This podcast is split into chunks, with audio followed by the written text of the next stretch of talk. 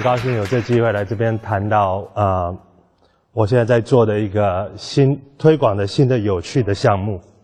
那由于我们现在是在这个东西跟吃的有关，然后标题是鱼扁扁的魔力。那我们现在也快到晚餐了，所以不知道说这个到底玩的时候你们是对晚餐有兴趣，还是晚上就不吃饭了？我在进行一个叫鱼菜共生的项目。那为什么会走到鱼菜共生这这一条路？几年前我开始在我的阳台上种花种菜，那时候也刚好开始迷上摄影，所以说拍了很多花花草草的照片。在阳台上有让绿意是很高兴的事情，但是在阳台上用土种菜会发生这些事情，啊，虫很多。那右面下面泥土如果说遇到大雨的话，会阻塞住水管。那因为我因为这样，因为那一年下了一场大雨，把我的土冲出来塞住水管，那害得我差点跟我楼下的这个邻居打官司。那再加上在都市里面啊，用土种植的话，经常会发生两件事情啊，图上面有一个，这个是忘了浇水，那植物就枯萎了。然后第二张图片是。浇水浇太多，植物也死掉了。我是一个创客，我相信科技一定是解决问题的方式。那从那个时候就开始想说，那如果不能用土耕作的话，我怎么我怎么做？那开始找，那找到所谓水耕、雾耕的方式。那水耕、雾耕这个是一个所谓无土栽培的方式，它在过去五十年有很快的进展。第一次真正使用是在二战的时候，美军啊在军舰上使用水耕培养蔬菜。那过去五十年，它的最大的进展啊是来自于图片里面种的这个作物。那因为这五十年，它这是一个新的技术，新的技术发展的时候，器材都会比较昂贵。那主主要是用来种这个高附加价值的这个作物，这是大麻。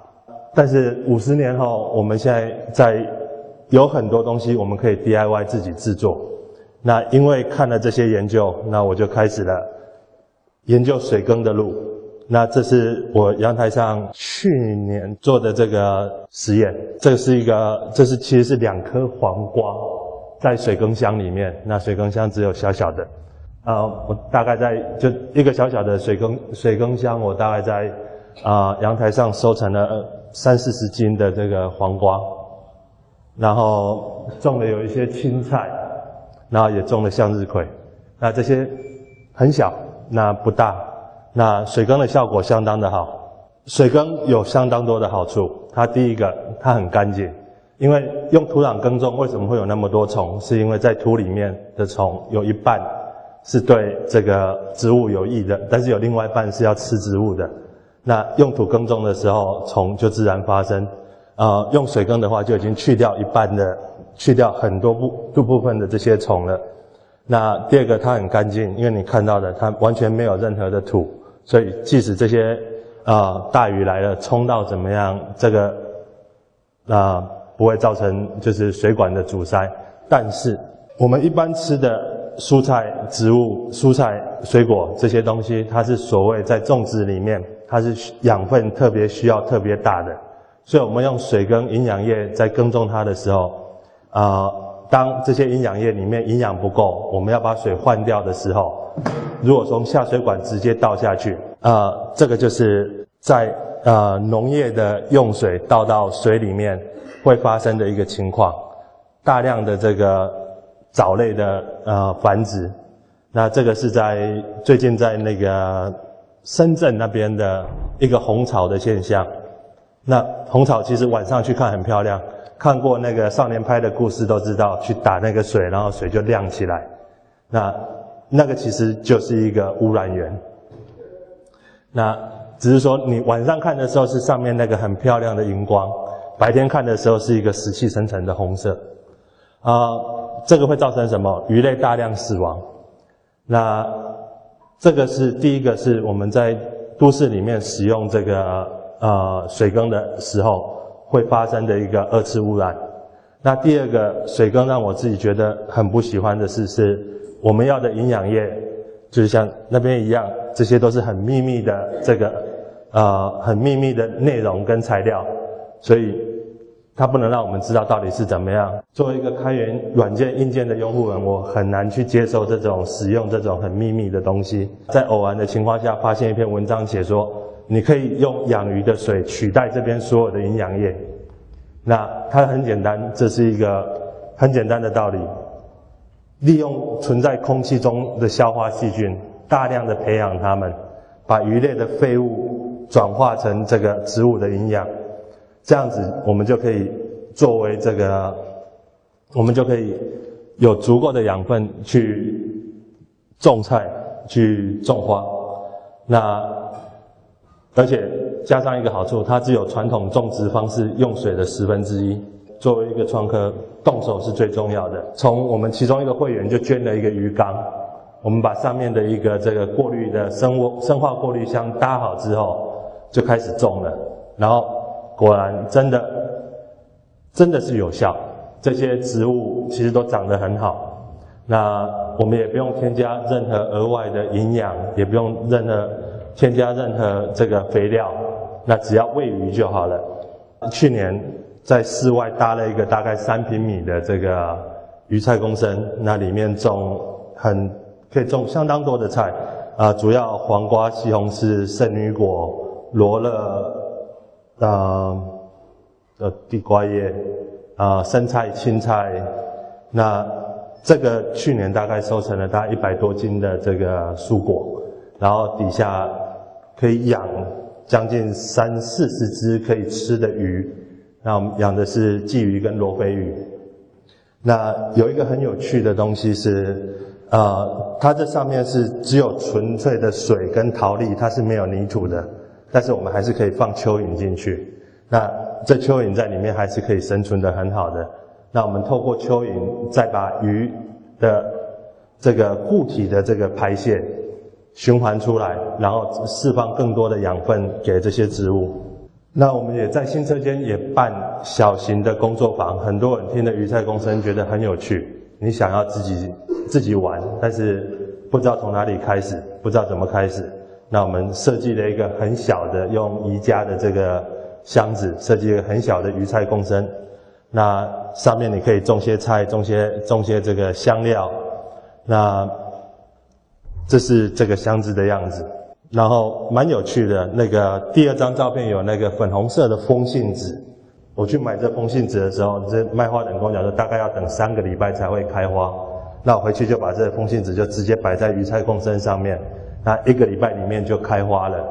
那对生物对这个有了解的，就是知道，就是说植物它其实它会去侦测它的环境，它的开花与否，它的这个。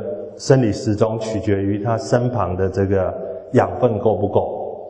那当我们把这风信子直接插在这个鱼菜共生，因为提供大量的水分、养分跟这个空气，它开花的时间快很多。那现在大家如果来新车间的话，我都我都请大家喝薄荷茶，是因为后面那个薄荷长得太快了。那我现在讲说，如果还没有人能够把那薄荷解决掉的话，我想要去尝一罐的 rum 在那边，如果有喜欢喝 mojito 的同学，也可以过来我们新车间，帮我解决掉那些薄荷。那在国内做鱼菜共生，因为所有的零件、所有的材料，我们都可以在淘宝上找得到。但是很有趣的一件事，出了一个重要的东西，我们在淘宝上淘不到，这就是鱼苗。那中国是全世界百分之七十的养殖渔产，所以说你会想说我们在这里四处都可以买得到鱼苗，但是实际上不是这样子，因为在这边的呃养殖企业、养殖产业太大了，我们每一个打去跟他讲说我们要买鱼苗的，他说没有五千只以上我才起床，那所以说我们花了很久的时间，然后才。找了几百家之后，才在广西找到一家愿意一只一只卖给我们的。那这这去年就什么东西都买好以后，发现鱼苗找不到。那所以这一桶是我们在从广西搭飞机过来的罗非鱼。我们做鱼菜共生，我们发现真的很神奇。那你只要养鱼的水就可以去让植物成长。道理在哪里？这个鱼菜共生还在学术界还没有被太深的去研究，因为它跨了两个很大的领域。呃，做养殖鱼类的不喜欢种田，做种田的不喜欢养鱼。那所以两边的人都不研究，但是我们后来找到一份很好的这个研究报告，那它是来自于就是在美国内华达州，他们最近在他们的湖里面发生发现就长得这么大的金鱼，这个是金鱼，这就是你去那个鱼菜那个花鸟市场那个鱼店里面买到那么小的一只金鱼，在那湖里面长到这么大，那他们发现第一个它怎么长到这么大？因为他们他们食物哪里来？那就研究这个小金鱼金鱼排出来的这个废弃物，那发现它的成分跟这个很有名的一个肥料叫 Miracle Grow，几乎是差不多的这个养分。那透过在水里面排泄这些出来，透过在这湖里面，它去培养它，让这个环境去培养它需要的食物。这些微生物，这些那，所以说这一份报告我们现在很喜欢，就是说给鱼菜共生一个科学的基础。那谈到说，那既然这么多事情都这么简单，这么自然，为什么到现在才想到？其实不是的，呃，在中国，所谓混养鱼稻共生有很长的历史。那大家在照片里面看到的这一张，这是浙江青田，最近刚刚拿到呃联合国非物质文化遗产，他们在县志里面已经可以追溯一千两百年，啊鱼跟稻供养的情况。那这个今天它已经变成是一个新的旅游景点，啊有兴趣的朋友、有兴趣的同学可以去那边看一看，因为它现在有农家乐，然后让你下去抓鱼。另外，底下的这个是，呃，广东的这个商机鱼塘。那因为最近在经常在谈鱼菜共生，很多人就问我，很快的问我说，这两个东西跟你们做的鱼菜共生有什么不同？因为大家都是鱼植物。那现在你看到的鱼菜共生，它其实是来自于，它是还是一样维持这个混养的传统，让植物跟鱼类之间有互惠的关系。但是我们现在用的鱼菜共生其实是近代的两个技术合并在一起。养鱼还是养鱼，但是以前我们养鱼它需要很大的这个池塘。那传统养鱼是一百升水一条鱼。那你现在看到的这是也是过去几十年发展的所谓密集式的养鱼。那它可以做到四升水一条鱼，因为。透过怎么去过滤它的水，透过怎么去过滤，啊，提供这个养分，透过这一些，我们对鱼类的生活习惯的了解，我们知道怎么去密集的养鱼。那鱼养的越多，排泄越多，排泄越多，养分就越大。再次感谢过去几十年偷偷种大麻的人，呃，他们研究了相当多的这个水耕的方式。那水耕有非常高的效率，因为很有趣的。如果看过水耕水耕系统的人，就觉得我们在土里面把植物拉起来的时候，它的根是咖啡色的。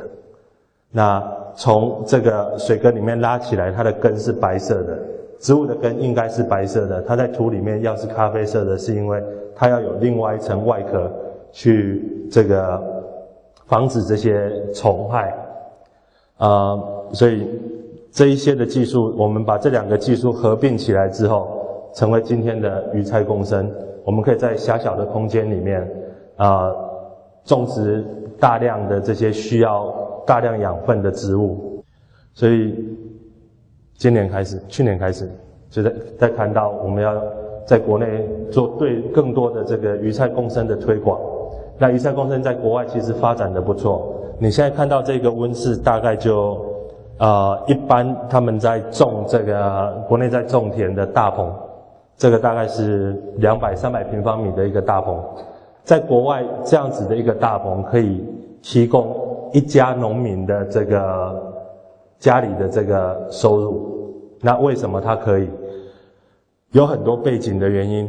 右上面的那个图，不知道看不看数字看不看得清楚？那个 一千多代表的是什么意思？它就是所谓的食物的这个里程。你的食物从田里面摘起来之后，送到你的超市要走多远？在美国，平均蔬菜要走一千五百英里。那在欧洲的话，大概是八九百英里。那在这个情况下，欧美这边三十年前就出现了这所谓吃本地的这个呃一一个族群，就觉得我不应该被这种大规模的农业去掌握我，所以他们开始要吃本地，他们就愿意在支持本地农以平常蔬菜好几倍的价钱支持本地的农民，那延延展成这个农夫市场。那农夫市场延展出来，就变成近代大家看到的所谓的呃有机食品的这个发展。那在这这个国外的环境下，它很快的就是呃鱼菜共生更高的效率，在本地种，那它可以很它可以很得到很高的收入。但是这些条件不出不在国内啊，美国是一千五百英里的这个食物里的里的这个里程。那有人要猜看看上海是多少吗？上海只有二十七。你如果说要吃绿色、最节省能源的食物，你现在在上海吃的就是了。那但是因为这么短的里程，我们也不会有吃吃本地的这个活动发生。那有机的这个高价市场现在只是啊，属于单纯卖品牌，啊。所以说，我们现在在国内要想不同的这个做法。那鱼菜共生拿来做什么？鱼菜共生拿来休闲，好玩。那我们在上海周围有很多这个，呃，有几个朋友他们已经开始在搭建，就是所谓休闲式的这种地方，你去玩，然后顺便去看看这些景色。哦，那个圆形的那个在周庄，如果有要去玩的话，啊，那是一个半圆形的大棚。现在在上海的部分的话，我们有两三个两个小组，两个不同的单位，然后有一个鱼菜共生的协会，我们在推广鱼菜共生。那我们也做了很多的工作坊。那对我个人觉得很有趣的是，在做工作坊的过程当中，其实发现。呃，鱼菜共生最适合的在上海的族群就是退休的老人，因为我们有个有个来参加工作坊的那个朋友，他做了以后就带回去，然后就丢给他父母，然后他父母就每天就有有有有有原因就要上阳台走一走，把花整一整啊，喂点鱼啦，然后几个礼拜后就跟他讲说这样子不错啊，我这样每天都有。动力起来，然后要到阳台上晒晒太阳，做做运动。那所以说，希望看到更多的人对耕种、对在都市里面种些东西、实验新的这个技术有兴趣的，可以加入我们。啊，谢谢。